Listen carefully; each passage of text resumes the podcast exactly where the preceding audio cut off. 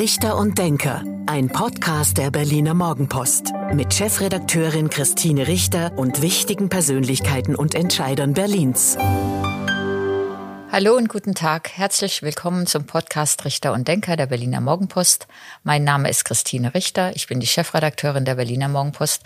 Und heute denkt mit mir Katja Kipping, die Sozialsenatorin von Berlin. Guten Tag, Frau Kipping. Einen schönen Tag, Frau Richter. Vielen Dank, dass wir zu Ihnen kommen. Wir sitzen hier in, Ihrer, in Ihrem Büro in der Senatsverwaltung an der Oranienstraße in Kreuzberg. Schön, dass das geklappt hat. Frau Kipping, Sie sind jetzt seit knapp einem Jahr, noch nicht ganz, einem Jahr Senatorin. Wie geht's Ihnen? Also ich glaube, ich habe immer viel gearbeitet, noch nie mit so einer Schlagzahl, glaube ich, wie jetzt. Aber ähm, mir hat meine Arbeit auch noch nie so viel Freude gemacht. Auch wenn man sagen muss, ähm, natürlich ist jeder Tag ähm, gut geplant und trotzdem kommen immer wieder ganz neue Herausforderungen dazu. Sie sind von der Bundespolitik, von der Bundesebene auf die Landesebene gewechselt. Haben Sie das als Rückschritt empfunden? Nein, überhaupt nicht, weil das war ja auch ein Wechsel nach 16 Jahren Oppositionsarbeit im Parlament hin in eine Regierung, in eine fortschrittliche soziale Landesregierung. Und ähm, das war etwas, worauf ich sowieso die ganze Zeit neugierig war. Und ich habe, wenn man so viele Jahre wie ich immer geworben hat, dass sozial-ökologische Mehrheiten genutzt werden, um Dinge umzusetzen, dachte ich, da musst du auch äh, selber mitten reingehen. Und ich hatte auch den Eindruck, dass ich zu diesem Zeitpunkt mit dem, was ich kann und mit den Erfahrungen, die ich habe in Berlin in der Landesregierung gerade mehr beitragen kann als in der Bundestagsfraktion in der Opposition.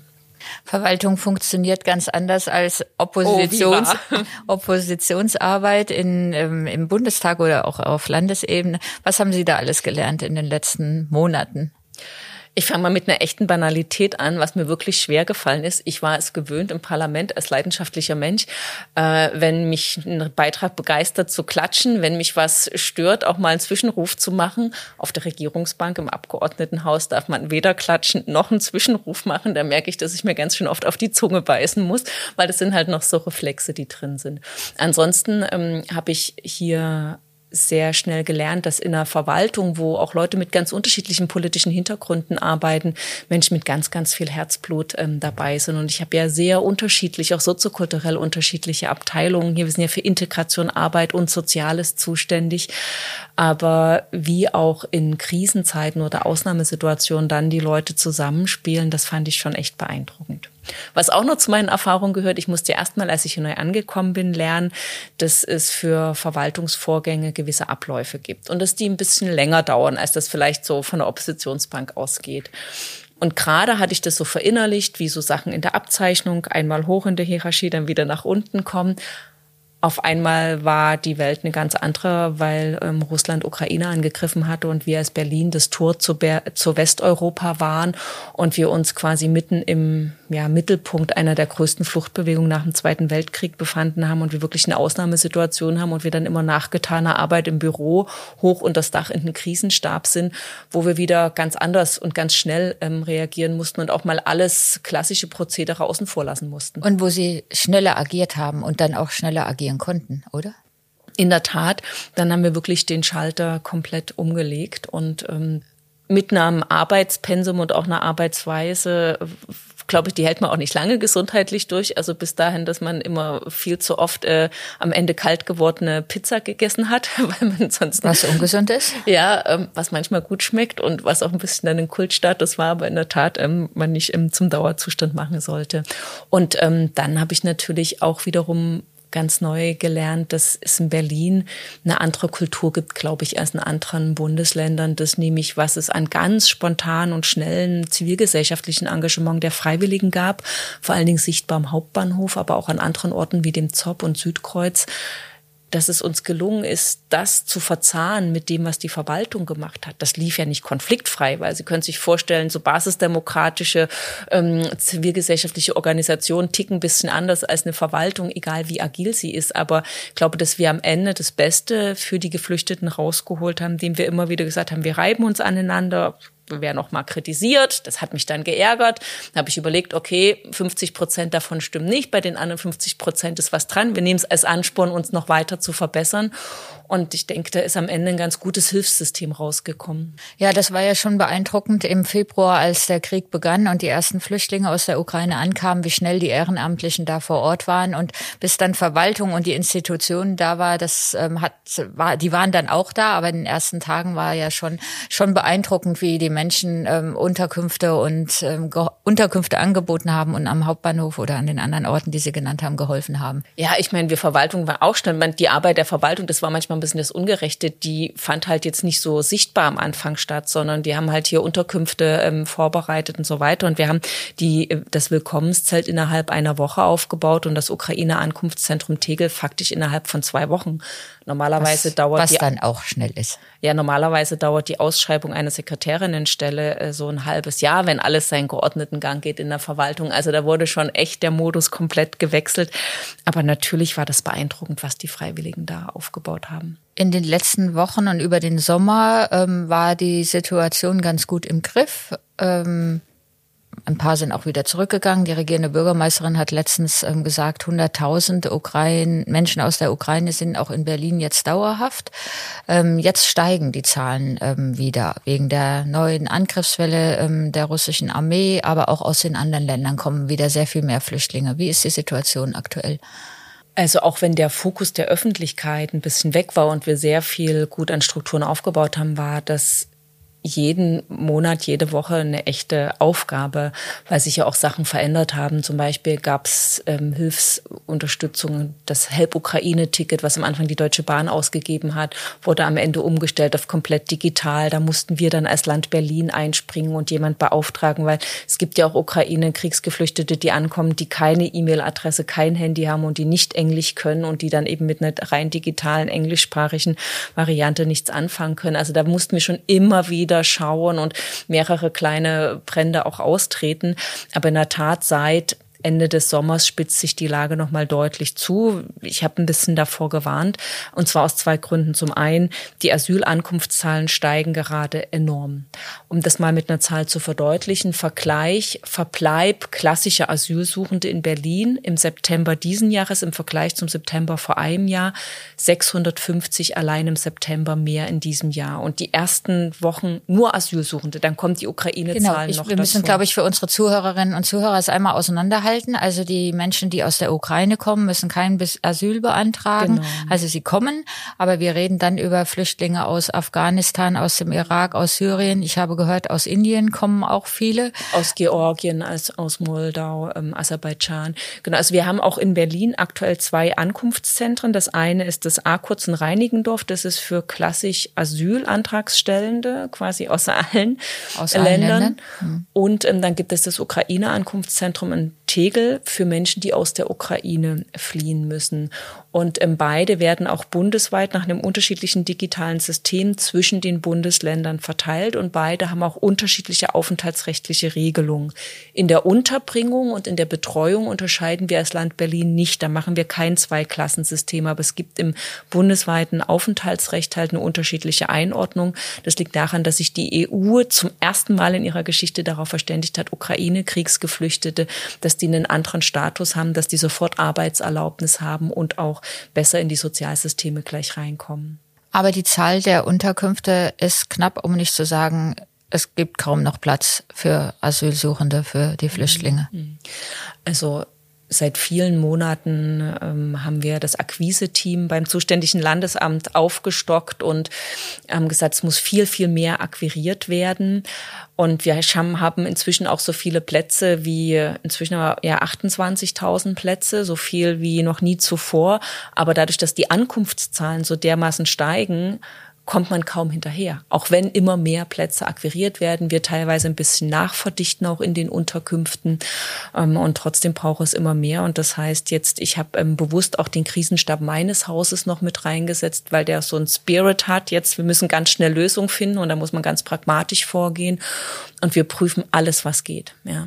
Werden Sie auch wieder Turnhallen belegen? Also Da gibt es eine klare Verständigung im Senat. Wir wollen keine Turnhallen. Zum einen, weil es eine Unterbringung nicht gut ist. Zum zweiten, weil wir glauben, es ist wichtig, um die hohe Solidarität und Einsatzbereitschaft der Zivilgesellschaft auch auf hohem Niveau zu halten, ist, glaube ich, wichtig, dass die Turnhallen weiterhin als Raum des Sports genutzt werden können. Was steht denn sonst zur Verfügung? Das ICC, die Hangars in Tempelhof? Na, die haben wir schon prüfen lassen, ob die ein mögliches Ankunftszentrum wären. Das ist ähm, aus verschiedensten Gründen immer wieder dagegen sich entschieden worden, was den baulichen Zustand anbelangt, was ähm, andere Fragen anbelangt, auch was andere Nutzungen anbelangt.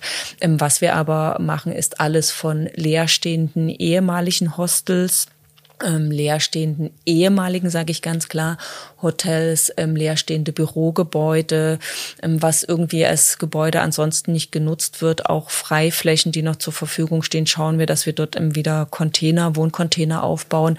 Wir denken auch drüber nach, dass man natürlich im Zweifelsfall für den Ankunftsprozess nochmal Leichtbauhallen aufbaut. Das muss man nochmal unterscheiden. Das eine ist die Unterbringung direkt nach der Ankunft bevor die bundesweite Verteilung losgeht und die Registrierung. Und das andere sind dann die Unterkünfte, die auf längere Zeit gestellt sind. Also Tegel zum Beispiel ist nicht für eine dauerhafte Unterkunft, sondern für den Anfang. Und die anderen Bundesländer unterstützen die ähm, Ihrer Meinung nach genug? Nehmen die schnell genug auch ähm, Asylbewerber, die in Berlin angekommen sind, dann auf? Alle Bundesländer ächzen, glaube ich, gerade.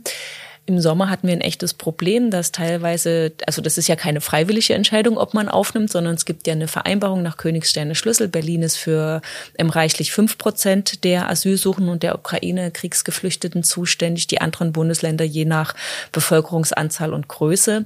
Wobei ich sagen würde, dass Stadtstaaten besonders betroffen sind, weil das ist ja nicht nur eine Frage des Finanzen, sondern in den Stadtstaaten wie Berlin ist halt der Wohnungsmarkt besonders angespannt. Das merkt man überall. Und insofern würde ich mir wünschen, dass es eine Lockerung der Wohnaufsitzlage gibt. Das ist so ein Instrument, das gibt es bundesweit. Und das heißt, wenn ein ähm, einmal ein Asylsuchender oder ein Geflüchteter ähm, in einer Stadt angemeldet ist und auf Sozialleistung angewiesen ist, darf er, solange er auf Sozialleistung angewiesen ist, nicht ähm, seinen Wohnsitz verlagern. Jetzt haben wir die Situation, dass am Anfang in der Begeisterung Ukraine-Kriegsgeflüchtete, wir müssen unbedingt in Berlin bleiben.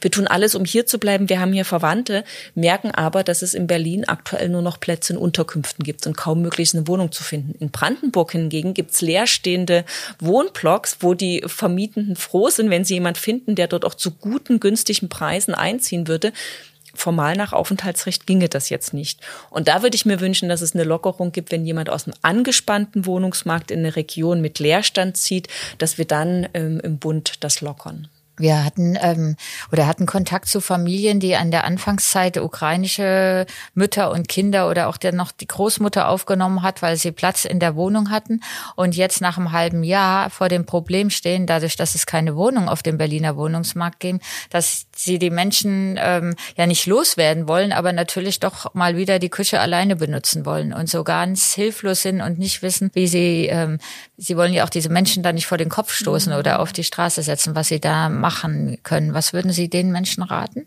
Oder diesen also Berliner als aller, Familien? Als allererstes möchte ich all den Leuten, die Geflüchtete privat aufgenommen haben, ein riesengroßes Dankeschön sagen. Ähm, das ist Wahnsinn, was dort geleistet wird. Wir hatten als Land Berlin von Anfang an auch immer allen empfohlen, sich sehr, also es ist total in Ordnung, auch für sich selber eine Grenze zu setzen und das auch transparent zu kommunizieren, weil man muss auch auf sich selber achten.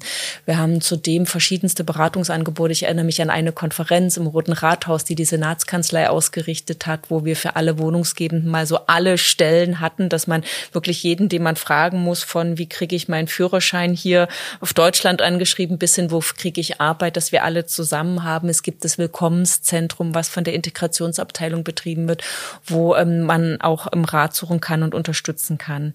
Es gibt, wenn die Ukraine-Geflüchteten dann im SGB II sind und einen Untermietvertrag abschließen, gibt es auch die Möglichkeit, dass es quasi eine Beteiligung an den Mietkosten gibt. Das muss aber dann ein offizieller Untermietvertrag sein, der den Angemessenheitsgrenzen entspricht, aber so dass man die auch nicht allein im Regen stehen lässt finanziell. Ähm, ansonsten müssen wir, wir haben auch versucht, nochmal Wohnungen zu, also zu werben, dass Wohnungen gezielt angeboten werden. Wir müssen aber sagen, wir haben zum Beispiel bei den landeseigenen Unternehmen faktisch keinen Leerstand. Und ähm, jeder, der also eine Wohnung sucht im bezahlbaren mittleren Bereich, weiß, wie schwer das ist. Das heißt, wir ähm, stehen natürlich als Land in der Pflicht, aber wir können nur Unterkunftsplätze in Gemeinschaftsunterkünften sicherstellen. Das ist so. Genau, das ist das Thema. Und dann würde sich natürlich auch die Überlegung oder liegt die Überlegung nahe zu sagen, dann gehe ich vielleicht nach Brandenburg, wo ich dann eine eigene Wohnung mieten kann und bin trotzdem in der Nähe von Berlin und bin ja auch trotzdem in der Nähe der Ukraine. Also ich bleibe ja in der, in der Region. Aber das müssen die Menschen natürlich wollen. Ja, und das müsste halt das Aufenthaltsrecht, ich habe deswegen auch schon mal an die, also da auch im Kontakt mit der Bundesregierung, dass man da eine pragmatische Lösung erfinden müsste dafür. Ich will noch mal sagen, ganz am Anfang habe ich, also bis hin in die CDU hinein enorm viel Kritik geerntet, weil ich immer gesagt habe, ich glaube, es ist wichtig, dass wir von Anfang an die Kapazitäten aller Bundesländer nutzen.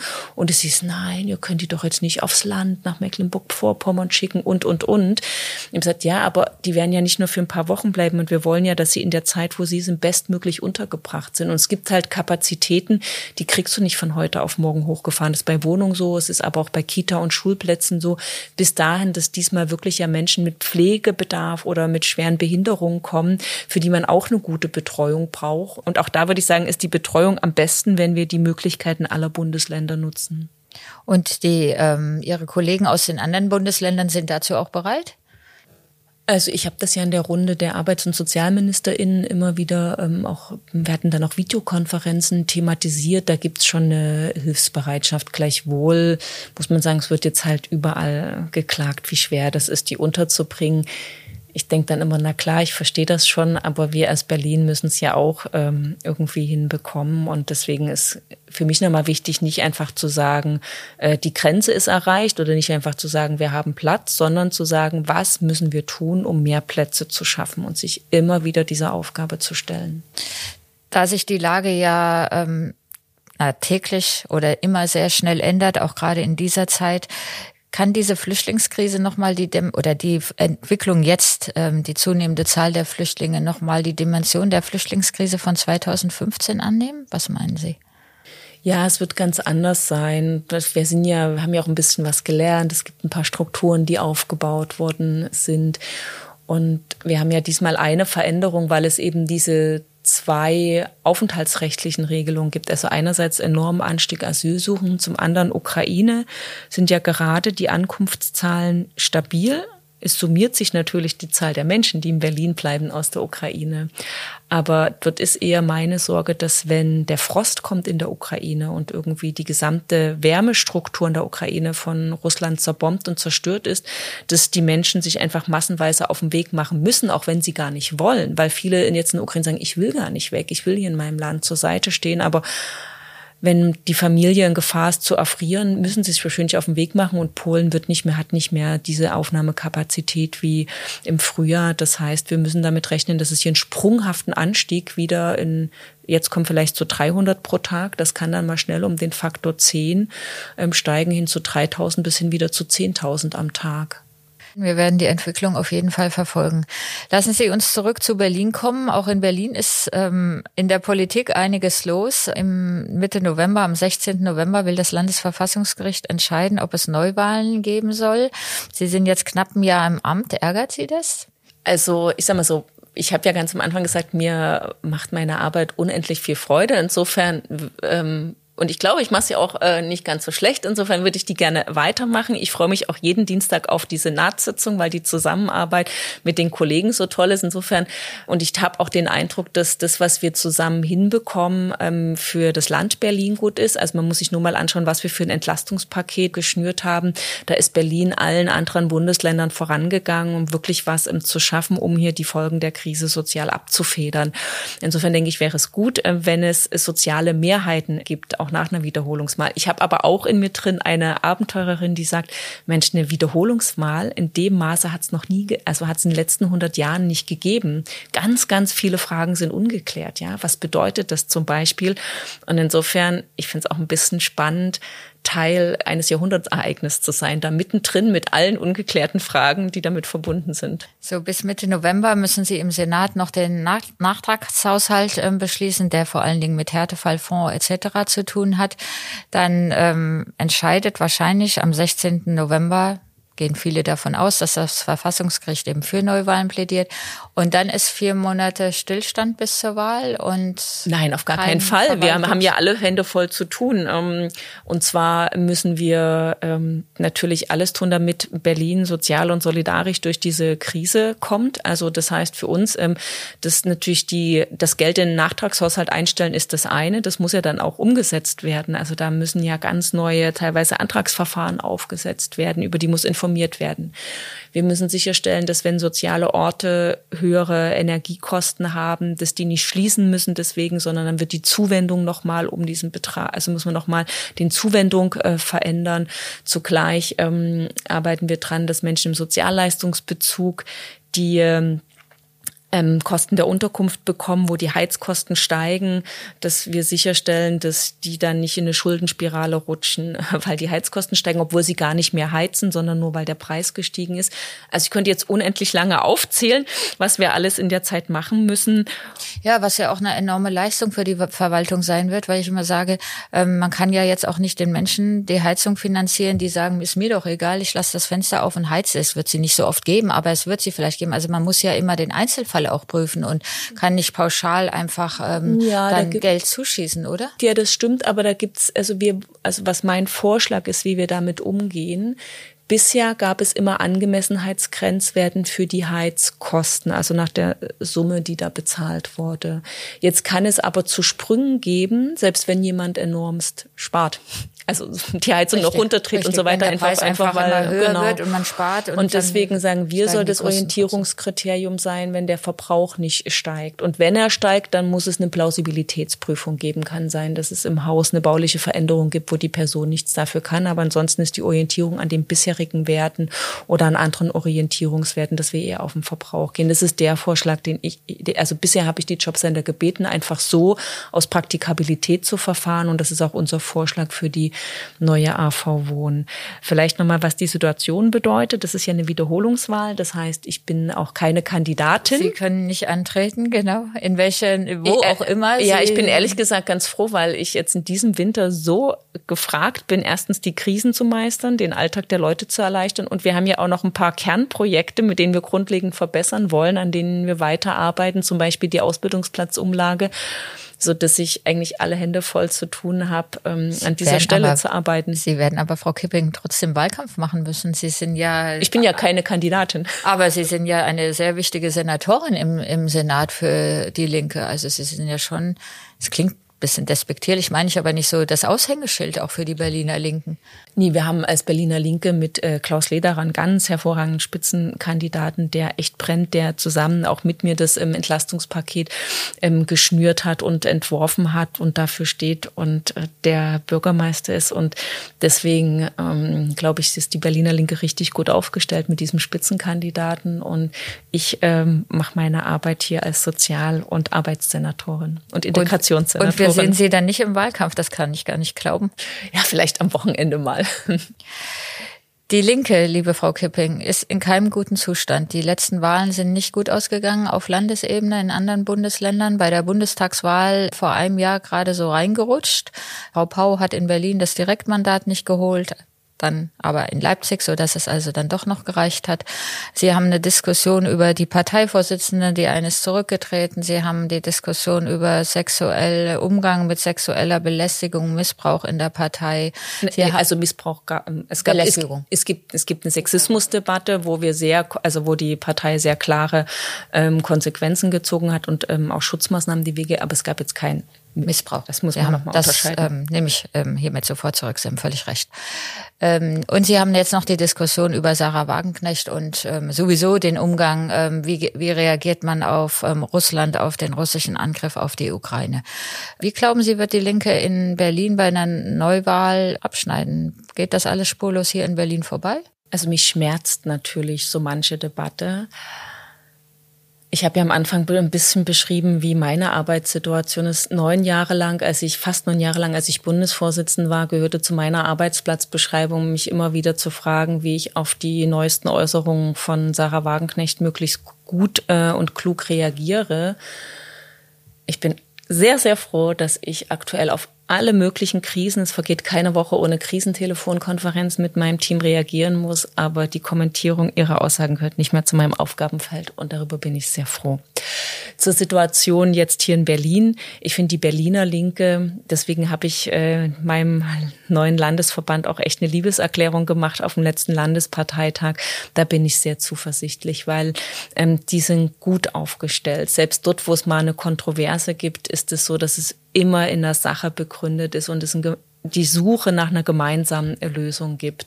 Und in Berlin ist so, wenn so ein paar Sachen selbstverständlich gehört das dazu, dass wir irgendwie beim solidarischen Herbst mit auf die Straße gehen und zugleich in der Landesregierung das Beste rausholen. Deswegen bin ich zuversichtlich, wenn es um die Berliner Linke geht. Und ich glaube, es hat sich auch rumgesprochen, dass hier eine Art von Linkssein praktiziert wird, ähm, die ausstrahlen sollte. Finden Sie die Montagsdemonstration, also die Demonstration, zu der auch die Linke aufruft, ähm, gegen ähm, mit Blick auf Energiekrise, finden Sie die richtig? Wenn Menschen ähm, soziale Not droht, finde ich Demonstrationen nicht nur richtig, sondern sogar notwendig. An welchem Tag die Wochen äh, die Menschen diskutieren, ist mir egal. Hauptsache, sie ähm, versammeln sich hinter den richtigen Zielen und setzen klare Grenzen. Und es gibt ja sehr unterschiedliche Demonstrationen. Ähm, ich finde, was immer klar sein muss, äh, für Nazis und organisierte Rechtsradikale ähm, darf kein Platz sein auf so einer Demonstration. Ansonsten ist natürlich ähm, ähm, notwendig, ist, sich laut zu Wort zu melden, weil wir dürfen uns hier nichts vormachen. Wir stehen am Vorabend drohender enormer sozialer Verwerfungen, vielleicht der größten, die es in den letzten Jahrzehnten überhaupt gab. Und dass da Menschen auf diese Not hinweisen, ist notwendig.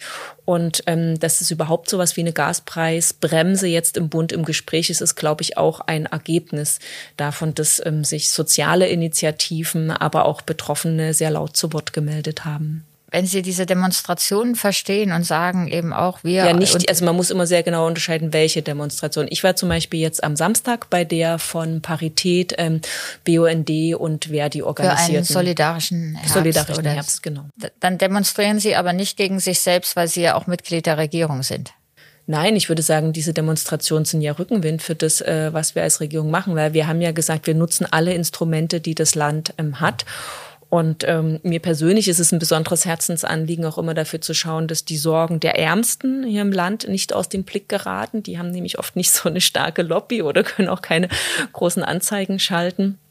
Und insofern würde ich sagen, das ist eher ein Rückenwind. Und Natürlich gehört zu einem guten Regieren dazu, dass man sich auch Kritik stellen muss, weil eins ist doch klar, angesichts all der Herausforderungen, vor denen wir stehen, alles, was wir machen, ist es nie genug.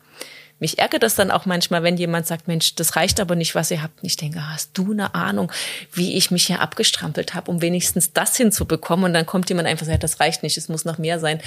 Natürlich hat die Person recht. Und es ist dann wieder ein Ansporn, dass man noch mehr versucht. Im Senat gab es ähm, kürzlich einen Eklat. Es ging einmal um die Maskenpflicht, ähm, die ähm, sehr über die sehr gestritten wurde. Und jetzt gibt es einen großen Streit um die Friedrichstraße. Ähm, Grüne gegen SPD. Sie sind da ein bisschen außen vor als Linke, habe ich den Eindruck.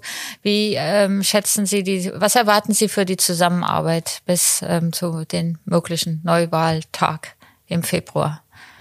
Also ich habe schon Eklats erlebt. In meinen Augen sehen die anders aus. Es gab eine kontroverse Diskussion, ob man Maske jetzt als Pflicht oder als sehr nachhaltige Empfehlung ausspricht. Am Ende war nur die ähm, sehr dringliche Empfehlung, eine Maske zu tragen, das, äh, worauf man sich äh, verständigt hat dass es in der Wahlkampfzeit auch mal ein bisschen äh, irgendwie Kontroverse zugeht. Ich meine, wir sind ja auch drei unterschiedliche Parteien, aber ich glaube, entscheidend ist, dass wir beim Nachtragshaushalt zusammenkommen, dass wir das Entlastungspaket gut zusammengeschnürt haben.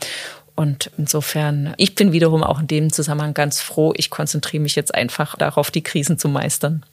Liebe Frau Kipping, das war fast schon das Schlusswort, aber in diesem Podcast gibt es zum Ende immer ein kleines Spiel. Ich, gebe, ich hatte es befürchtet. ich gebe Ihnen zehn Sätze vor, die Sie bitte spontan vervollständigen und dann lernen unsere Zuhörerinnen und Zuhörer Sie noch ein bisschen besser kennen. Auf los geht's los.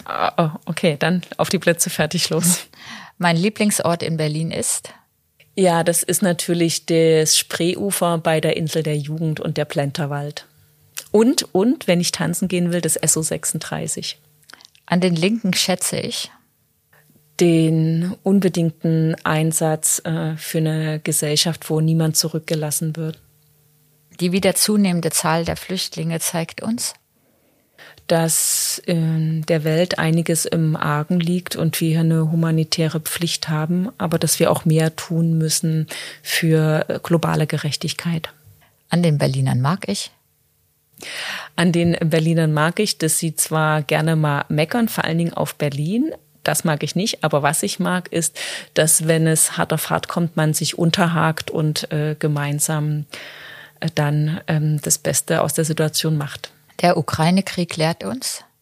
Also für mich war es noch mal eine Lehre und eine Korrektur zu was für einer Brutalität Putin, von dem ich nie was gehalten habe, aber zu was für einer Brutalität und Grausamkeit das Regime Putin bereit ist. In diesem Ausmaß, das muss ich ganz ehrlich sagen, das hatte ich unterschätzt.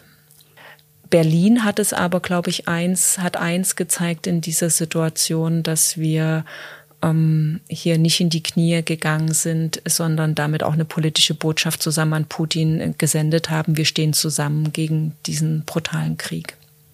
Kennenlernen würde ich gerne einmal. Oh, kennenlernen. Ich glaube, alle Menschen, die ich unbedingt kennenlernen wollte, habe ich schon äh, kennengelernt und die, die ich unglaublich, mit denen ich mich gerne unterhalten würde, äh, leben nicht mehr. Natürlich würde ich noch mal zu gerne mit meiner Lieblingsschriftstellerin äh, Christa Wolf äh, sprechen, deren Bücher mich während meiner Jugend sehr, sehr begleitet haben ähm, oder den Sänger Freddie Mercury, zu dessen Songs Don't Stop Me Now ich besonders ähm, gerne mitsinge, wenn auch nicht gut. Ja, das wäre meine Antwort. Meine Freizeit verbringe ich am liebsten? Mit einem guten Buch ähm, oder natürlich mit ähm, Familie und meinen Freundinnen. Mein Vorbild ist? Ich habe nicht das eine Vorbild. Das ist für mich ein Begriff aus dem 20. Jahrhundert. Es gibt einzelne Frauen, die mich mit ihren jeweilig äh, konkreten Fähigkeiten sehr geprägt haben. Zum Beispiel die Fähigkeit zum dialektischen Denken bei Fricka Haug, eine ähm, ja, feministischen Marxistin, hat mich sehr beeindruckt. Oder eben die Art ähm, zu schreiben und Dinge in andere Worte zu fassen, wie das bei Christa Wolf der Fall ist. Das größte Problem in Berlin ist? Dass es nicht nur ein großes Problem gibt. Und schon der letzte Satz von der Bundesregierung wünsche ich mir? Von der Bundesregierung wünsche ich mir, dass sie endlich den Mut hat zu einer Umverteilung und eine Übergewinnsteuer einführt und die Einnahmen dafür verwendet, dass wir alle garantiert vor Armut geschützt werden.